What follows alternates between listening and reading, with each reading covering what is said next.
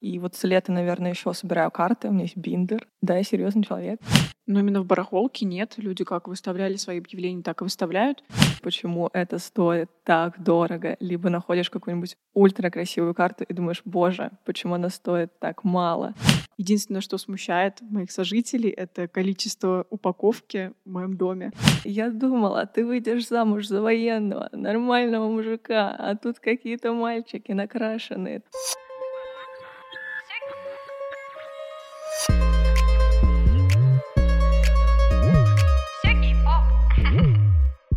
Всем привет! Это новый выпуск подкаста «Все кей-поп», и сегодня мы опять говорим о теме, которую я не знаю, и для себя точно узнаю что-то новое, надеюсь, вы тоже. Сегодня тема кей-поп барахолок. В гостях у меня Альбина Ира, это создательница, соосновательница, соорганизаторки кей-поп шопа и также кей-поп барахолки. Девочки, привет! Привет! Привет. Давайте начнем с того, что вы расскажете немного про себя.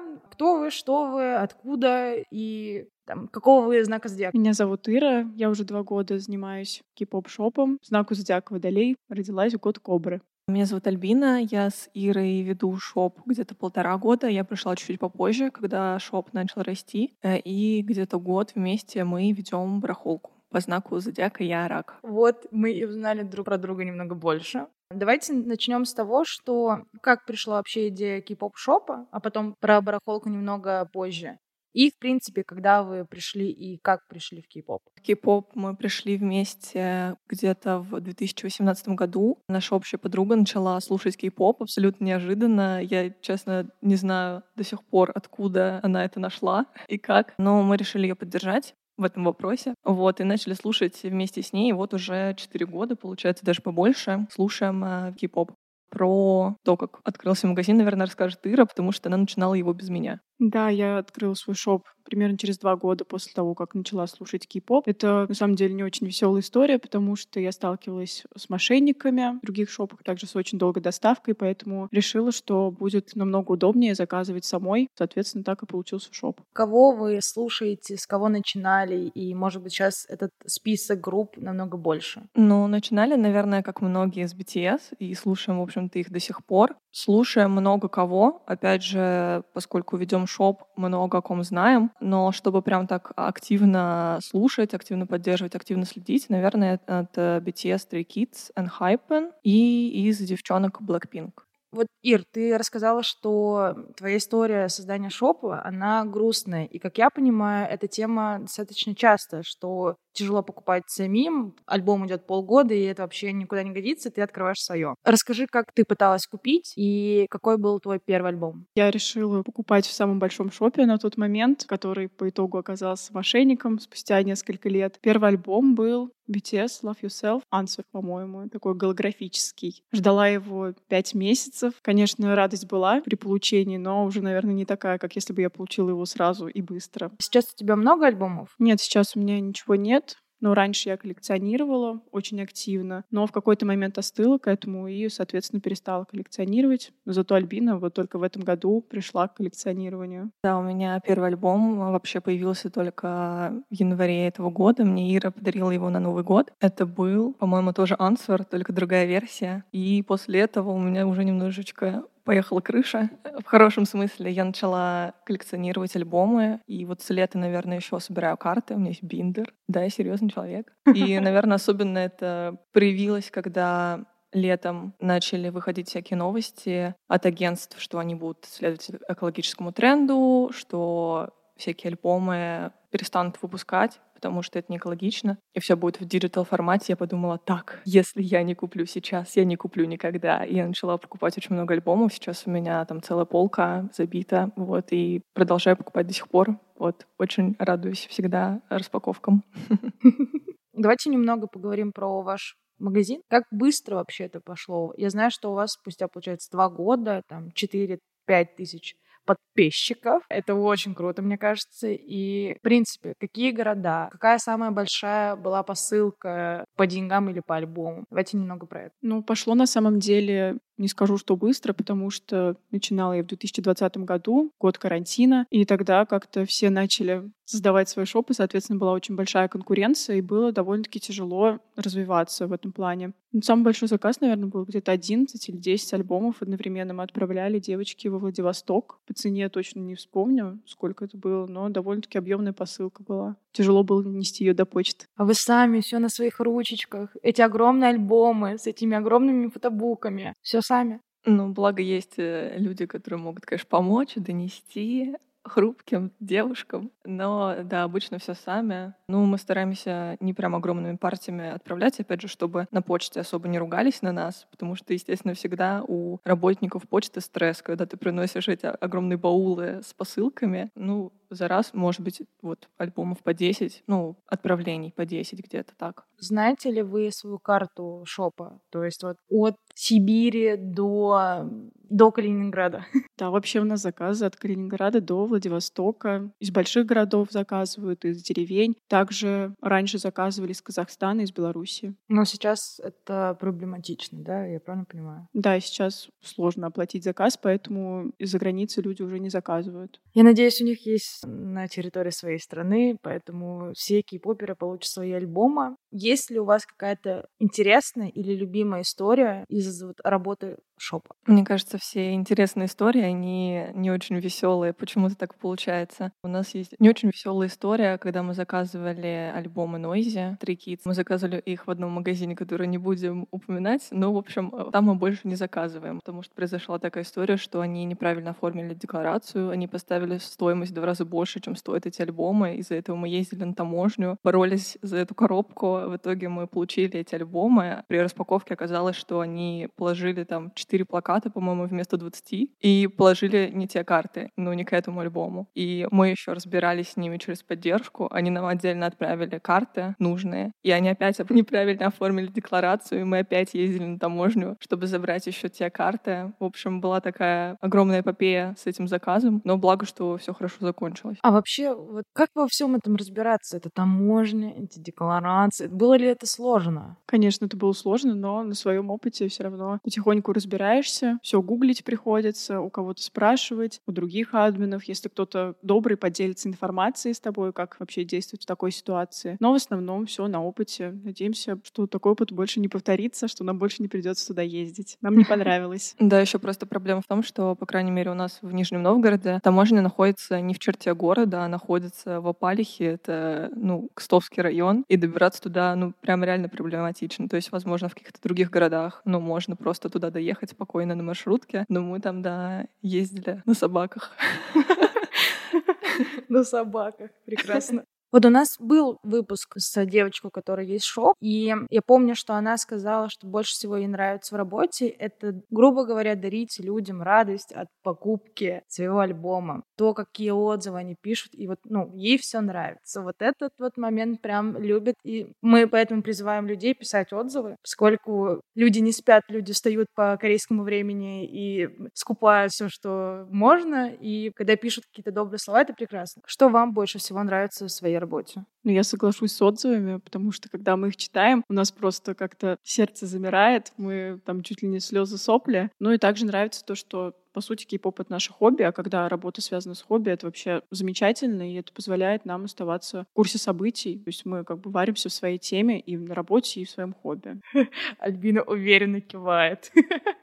Да, поддерживаю полностью предыдущего оратора. Ну, давайте перейдем к теме барахолок. Что это такое? Потому что я, когда начала увлекаться кей-попом, про это вообще, ну, не прям смотрела. Вот уже когда начала заниматься подкастом, я начала натыкаться на такие группы, и там очень большие аудитории, прям такая очень живая аудитория, так скажем. Я очень удивилась, потому что в моем мире не было момента, что кто-то что-то продает, именно вот карточек. Я думала, не знаю, там подружки передаривают, ну что-то такое, не знаю, я не задумывалась об этом, и когда увидела, что там, не знаю, какой-нибудь группы 30 тысяч подписчиков э, на просто группе, где что-то перепродают, такая, о, вау, вау, это прикольный феномен, и поэтому мы сегодня здесь, сегодня с вами разговариваем. Давайте глобально пообсуждаем, вряд ли я что-то вкину, но пообсуждаем, что есть кей-поп барахолки, зачем они и что это из себя представляет. Ну, кипо-барахолки — это такие группы, либо беседы, либо иногда это могут быть обсуждения в каких-то группах ВК, например, в которых люди могут покупать, продавать, либо обменивать состав. В общем-то, это такое авито для кей-поперов. Но часто такое бывает, что люди коллекционируют какого-то определенного мембера, и им проще, например, ну, если им нужна какая-то карта, им проще найти какого-то человека, у которого эта карта есть, и купить ее, чем покупать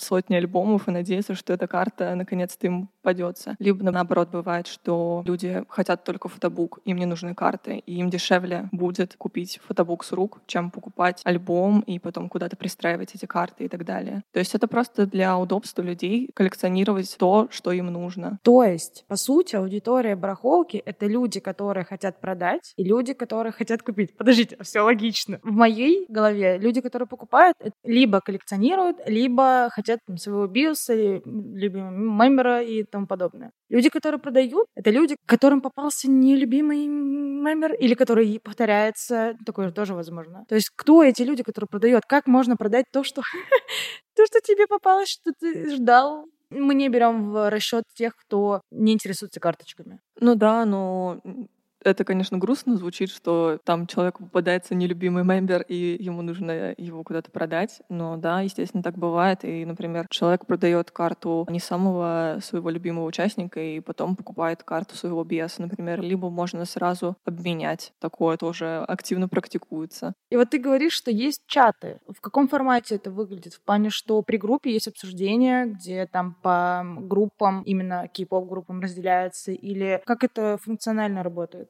Ну да, это просто обычные беседы ВК, которые создаются чаще всего при каких-то группах, то есть либо у барахолок есть еще внутри свои обсуждения, свои беседы, либо, например, популярные сейчас у «Поясни за картон», а у них тоже очень много бесед, в которых можно тоже покупать, обменивать став. По сути, функционал такой же, как вот у нас, как у групп барахолок, просто там сложнее модерация, потому что люди выкладывают, и нужно в моменте это отсматривать, либо отсматривать потом какие-то объявления объявления, а могут быть, например, объявления ну, которые выложены не по правилам. Но мне кажется, что их сложнее вести, но, опять же, каждому свое, кому как удобно. То есть это просто разные форматы, но, по сути, назначение одно и то же. А как много времени уходит на то, чтобы вести барахолку? Ну, в целом мы делим обязанности, мы делим время. Каждый по одному дню модерирует барахолку. В целом в течение дня ты просматриваешь все записи, которые поступают, и либо выкладываешь их, либо отклоняешь. Но если так суммарно посчитать все затраченное время, я не знаю, наверное, час, может быть, в день получается, если прям все-все посчитать. Какая причина отклонения постов? То есть есть какие-то правила оформления или что это?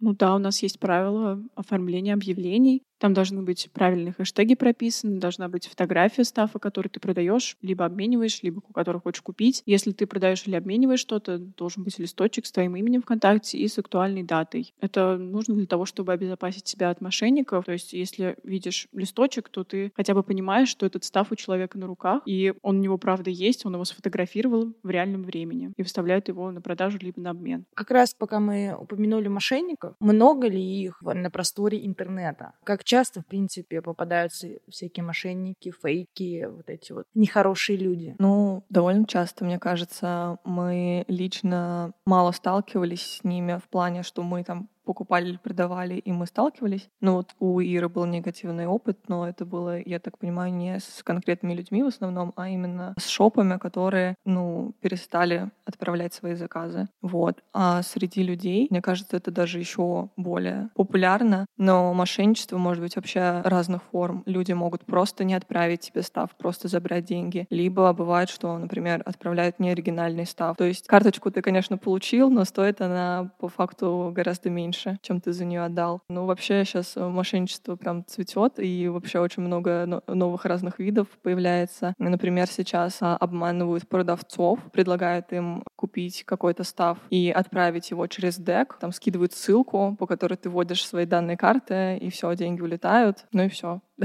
Еще по поводу фейков часто очень мою страничку подделывали и писали покупателям шопа от моего имени, чтобы они что-то оплатили. Поэтому, если вам пишет админ какого-то шопа и просит что-то оплатить, не ведитесь. Сначала идите в ЛС-группы и уточняйте. А всегда всякие реквизиты и напоминания об оплате идет от э, сообщества, не от личного какого-то аккаунта. Ну, вообще, да, у нас выкладываются посты от имени группы, где прописаны реквизиты. Также мы собираем оплату через ЛС-группы. Со странички админа мы можем только напомнить об оплате. То есть напрямую от одного человека к другому человеку вы никогда ну, не направляете деньги, и админ никогда не присылает свою карту вам в личные сообщения от своего имени. Только от, ну, от лица группы ведется переписка вся. Угу.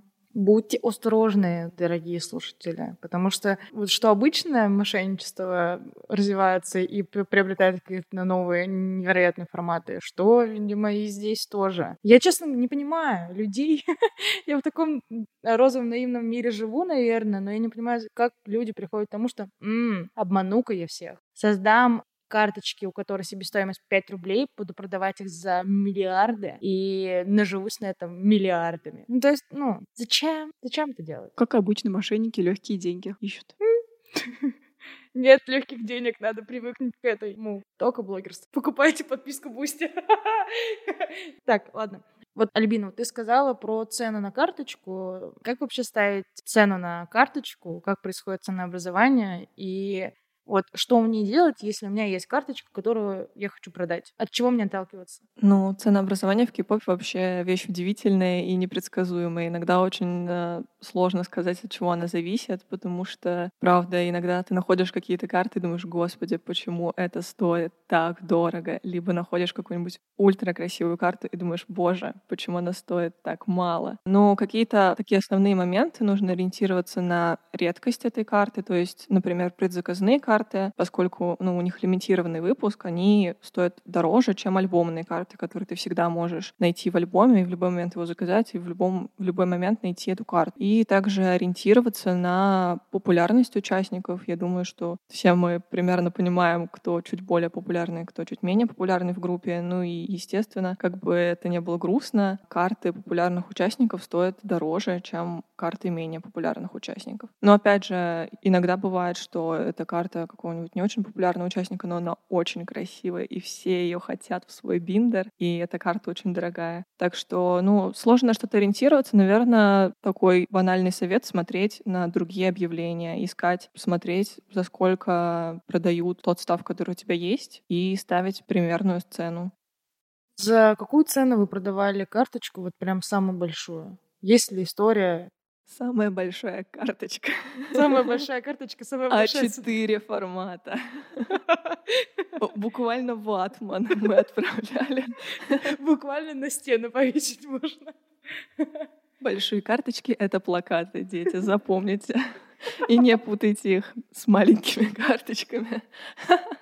А, ну, наверное, на моем опыте самая дорогая карточка была, которую мы нашли в альбоме I'm You у Stray Kids. Это была юнит Каменсонов, а это самый популярный вообще пэринг в Stray Kids. Естественно, она очень дорогая, и все ее хотят себе купить. И я точно не помню, за сколько мы продали, по-моему, за несколько тысяч. Но это, в общем, было, скажем, не наше решение. Мы просто выставили объявление в группу, потому что это было только начало, мы не знали, сколько это вообще стоит. Мы написали «предлагайте цену», и нам предложили просто какие-то космические космические деньги. Ну, в общем, карта стоила дороже, чем альбом, по сути, хотя в альбоме три карты, ну и сам альбом вообще. То есть это такая была очень удивительная вещь. Еще была история тоже с предзаказными картами к альбому Noisy у Stray Kids. Поначалу, как только их все начали получать, они стоили очень дешево, и их мало кто вообще хотел покупать, их было сложно продать. Но спустя время, очень неожиданно, они стали стоить в 2-3 раза дороже, так что тут с ценой вообще никак не угадаешь. Сначала карточка стоит очень дешево, потом она может стоить очень дорого. И также наоборот, сначала, когда ты получаешь, она очень дорогая, с течением времени она может стать очень дешевой. Поэтому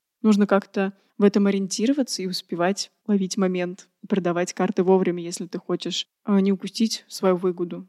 Еще вот такой момент. Мне очень интересно. Великий и ужасный ТикТок, на котором я сижу, на котором, да, здравствуйте, мне там часто попадаются видео, где разница в упаковке карточек от э, девочек из Кореи и, например, из России. В чем эта разница проявляется? Знаете ли вы, замечали ли? И как часто, в принципе, что-то кладут помимо карточки? Потому что я вижу какие-то маленькие наклеечки, какие-то прикольные моменты, и мне в этом нравится кей-поп, потому что на каких-то маленьких, но очень милых штучках все держится, и ты получаешь, там, заказываешь карточку, а у тебя там еще что-то прикольное, какая-нибудь записочка, и ты такой, ой, как, как прикольно. Ну, вообще, по долгу службы мы, естественно, сталкивались с упаковками от кореянок. Те, кто знает, тот поймут вот это великое словосочетание. Карта от кореянок приходит вообще в совершенно разных упаковках. Это может быть просто конверт и карта без всего. Может быть какой-то очень мягкий картон, который гнется, просто пупырка. И иногда даже удивляешься, как карты доходят живые, потому что они сначала проходят... Сначала они едут на корейский адрес, потом с корейского адреса они едут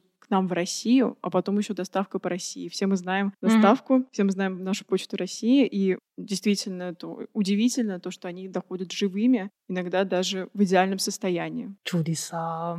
Расскажите, как правильно упаковать, как спасти карточку, чтобы она по всей нашей России нормально доехала Почта России? Вообще правил упаковки немного. Нужны протекторы для карт, чтобы защитить их. Нужны декоративные скотчи, чтобы, собственно, приклеить их к картону. И картон лучше всего закупать. Это переплетный картон, такой плотный, без каких-либо рифлений, чтобы на карте не осталось никаких следов. Вот, но это такой минимум, который вам нужен, чтобы упаковать карту. В принципе, такой упаковкой она всегда хорошо доходит. Ну, по крайней мере, у нас не было никогда никаких казусов с этим. А вот этот картон, про который ты говоришь, это вот большие коробки коричневые делаются, это такой, только без внутри вот этого или вообще другой какой-то?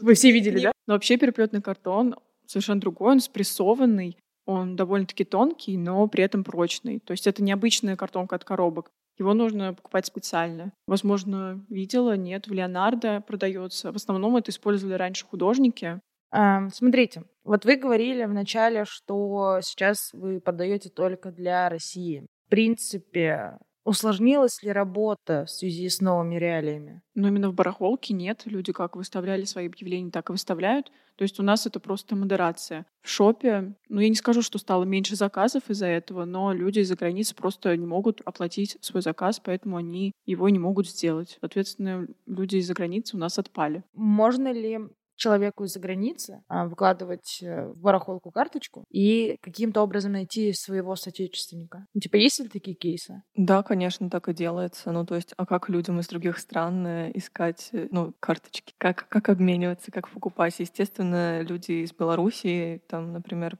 будут искать, скорее всего, человека из своей страны, чтобы им не переплачивать за доставку, там, из Казахстана и там, из других ближайших стран. Также люди в основном ищут своих соотечественников. Ой, кстати, ты упомянула про модерацию. То есть э, вы выступаете как площадка, которая, в принципе, не несет ответственность за то, что публикуется, и не несет ответственность за дальнейший процесс там, купли-продажи, так скажем. Или как-то что-то чекается. В целом мы несем ответственность э, за человека, который выставляет объявление. Мы со своей стороны просто смотрим на соблюдение им правил, которые мы установили. Соответственно, ну, если кто-то скажет, что человек мошенник, предоставит нам какие-то доказательства, мы удалим просто это объявление, которое выставили. Но заранее мы, естественно, не можем знать, человек мошенник или порядочный продавец. Мы опять вернулись к теме мошенничества. И у меня есть такой вопрос. При условии, что их очень много, есть ли какой-то, не знаю, блэк-лист или группа, где выкладываются на всеобщее обозрение люди, которых где-то что-то плохо сделали, и теперь все должны знать, чтобы не попадаться на него. Да, конечно, это активно практикуется. Есть отдельные группы, вроде того же «Поясни за картон», либо «Чунгук на страже кошельков». Это очень популярные группы, в которых публикуется история о каких-либо мошенниках, как об очень крупных, так и не очень крупных. Также просто в барахолках бывают обсуждения, в которых люди выкладывают также свои истории. То есть у нас, например, тоже есть такое обсуждение, но там, по-моему, всего две истории. Одно из них даже не столько про мошенников, сколько про просто неприятное общение, скажем так. То есть э, конкретно в нашей группе, ну, у нас люди не так часто с этим сталкиваются, но вообще это явление довольно популярное, и, но чтобы с этим не столкнуться, нужно всегда просить отзывы перед покупкой, всегда просить видеокарты, чтобы посмотреть вообще на эту карту, действительно ли она у, есть у человека, как она выглядит, в каком она состоянии. Также можно прочекать этого человека во всех этих группах, беседах, там, по имени, по реквизитам, которые он тебе присылает. То есть, ну, есть определенные этапы, чтобы, ну, не попасться на мошенника, но, наверное, на 100% процентов все равно нельзя себя оградить. То есть это может быть новый мошенник, про которого нигде никто еще не слышал. Вот, тогда, конечно, ты об этом не узнаешь. Ну, в общем, в любом случае это такой риск всегда, но нужно все равно стараться как-то проверять, находить, если что-то не так. Я предлагаю написать гайд, как не попасться на мошенников и выложить его в телеграм-канале моем. Я думаю, к этому моменту уже все будет, поэтому э, смотрите в телеграм-канале все кей-поп, там все самое интересное. И давайте, а, наверное, перейдем к последнему блоку, который наш обычный блок. Это про отношения окружающих к увлечению, потому что, в принципе, подкаст задуман был для того, чтобы рассказывать классные истории о том, как мы любим кей-поп и как наше окружение и, в принципе, общество вокруг относится к этому. И самым главным посылом является то, что мы должны доказать, что быть кей-попером не зазорно, потому что мы объективно, мы все такие классные. Зачем нас хейтят за то, что мы любим каких-то корейцев? Они классные, и мы классные. Мы соединились, я считаю. И расскажите, есть ли у вас какие-то истории, когда вы там сталкивались со стереотипами или, в принципе, какой-то негатив в вашу сторону был? О сути, вы же, ну, очень много этому времени уделяете. Каждый день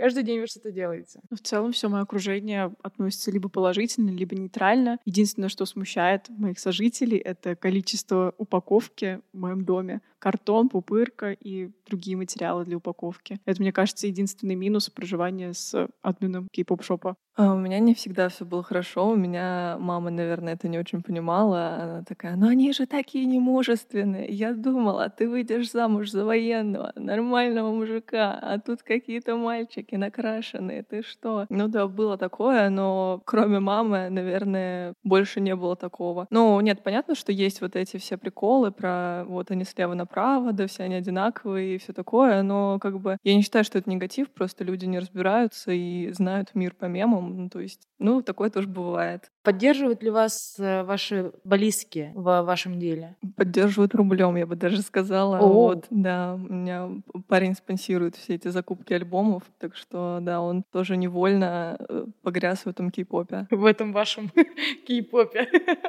Блин, это очень прикольно. У нас был выпуск с парнем, которого в кей-поп привела девушка. И как мне кажется, моему парню будущему тоже будет тяжело в плане, ну, кому? Я веду подкаст про кей-поп. Я не могу не говорить. И я знаю историю, что после всего этого приходят в кей-поп, поскольку, опять-таки, вот это вот мышление мемами, стереотипами без погружения в тему, оно такое поверхностное, поэтому не принимается. А когда ты начинаешь узнавать, что есть и как там прикольно и круто, и какие мы все open-minded, и веселые, и там, не знаю, всякое-всякое. После всех этих историй, когда ты рассказываешь людям, они могут, конечно, не все равно до конца не принять, но понять, что да, прикольно, и что-то даже потом присылают тебе, всякое такое. Прикольно, что он поддерживает даже рублем, не в плане, что ты молодец, ты делаешь то, что тебе нравится, а на тебе денег, закажи себе, что там хотела. А сам не слушает? Но я не знаю, это действительно популярное какое-то явление, что мальчики, если слушают кей-поп, то в основном женский кей-поп. То есть, э, в принципе, на момент знакомства оказалось, что у него есть в плейлисте несколько песен Blackpink, и вот сейчас ему очень нравится песня Kep1er «Wa Da Da». А так, но он различает даже теперь, то есть я его приучила к тому, что вот этого так зовут, этого так зовут. Вот. Но прям, чтобы активно слушать, вот, наверное, только несколько песен девчонок, а пацанов как-то он как-то он не заценил пока. Пока?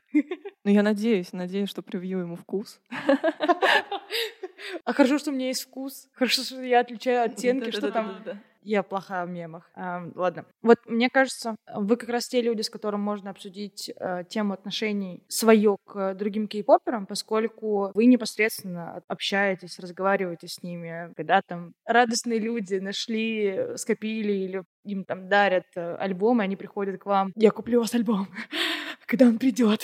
И когда это, ну, все затягивается, понятно, что все мы на, на эмоциях, и я думаю, что вы как раз те люди, которые видят все стороны любителей кей-попа, как и радостные, когда они радостно покупают, и когда они радостно забирают, и негативные, когда а у меня вот там что-то, а у меня тут что-то. Но мир такой, всякое бывает. Это не ваша, я думаю, вина, а реально всякое бывает. И как вы, в принципе, относитесь к кей-попером? Есть ли у вас какой-то образ в голове хотя бы? Ну, в целом, прям негативного опыта у нас не было. В основном люди только вот по незнанию какие-то вопросы задают, которые мы уже много раз слышим, на которые постоянно приходится отвечать, но это часть нашей работы, мы это прекрасно понимаем. А какие, например, это вопросы? Ну, например, что такое коллективка? Что такое корейский адрес? А когда вообще придет альбом? Хотя это иногда бывает прописано в посте, то есть люди делают заказ, они видят, что написано «доставка до корейского адреса». Потом спрашивают, а почему так дешево? Ой, а почему так дорого стоит альбом по итогу? Хотя было изначально написано, что доставка до корейского адреса, соответственно, нужно еще оплатить доставку до России. Люди этого не понимают, и они не уточняют это. Но как бы всегда лучше уточнить сначала, чем потом разочаровываться в том, что для тебя это оказалось слишком дорого, слишком долго и так далее. Да, как будто когда ты покупаешь альбом, когда ты собираешься покупать альбом, как будто ну, ты уже должен принять правила игры, что мы в далекой России, то не все так быстро работает и не все так легко делается. К сожалению, доставка дорогая. И в итоге все дорого. Очень дорого. У меня нет ни одного альбома. Давай я подарю тебе на Новый год альбом. Ну, я даже не знаю. Ну, какой-нибудь очень маленький альбом. Блин.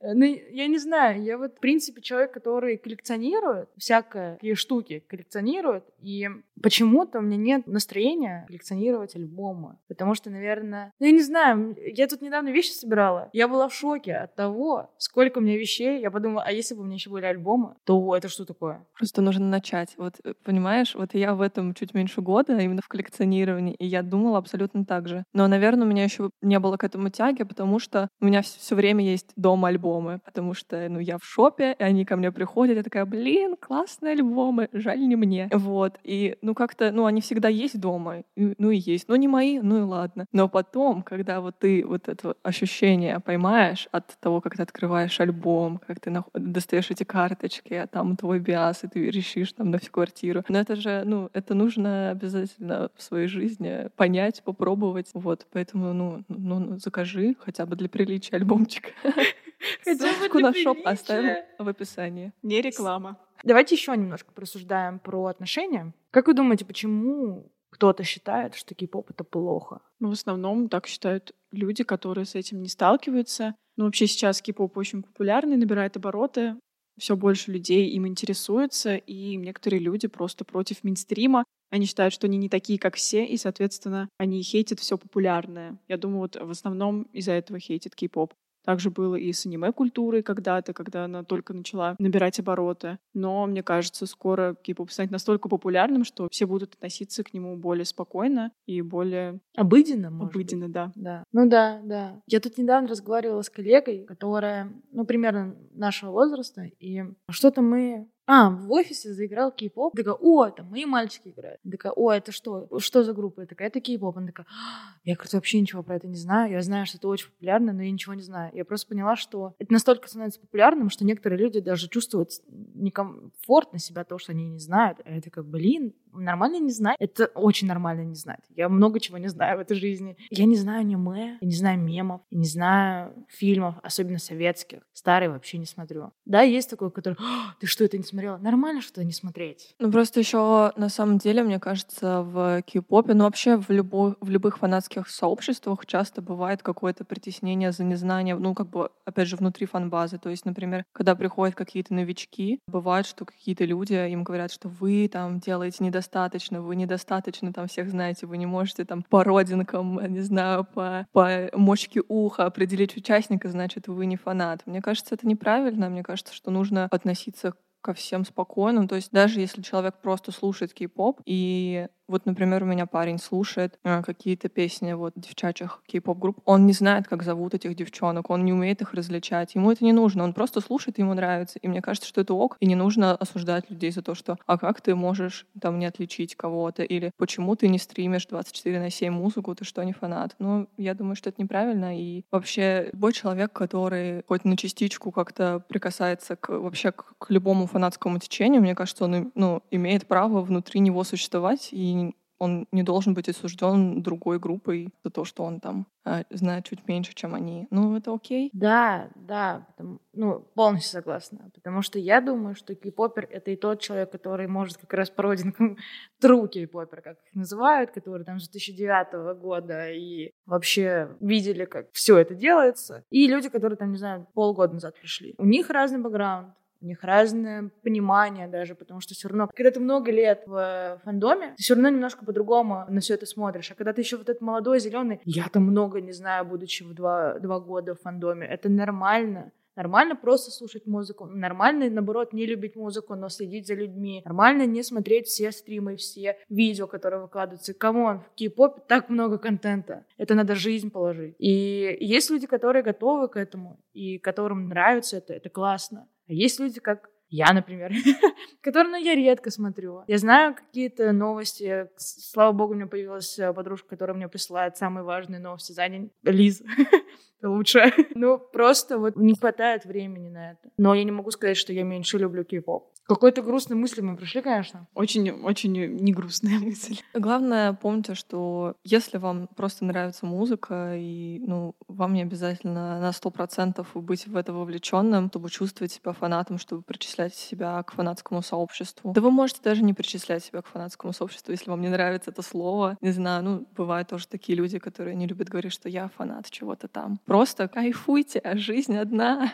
Делайте, что вам нравится, и не парьте. Блин, давайте Бузовой закончим. Да, я думаю, на этом мы заканчиваем. Конечно же, оставим ссылочки в описании на девочек. И если вы хотите что-то добавить от себя, то вы можете сделать это прямо сейчас. Хочу передать привет маме и папе. Спасибо, что вы меня родили.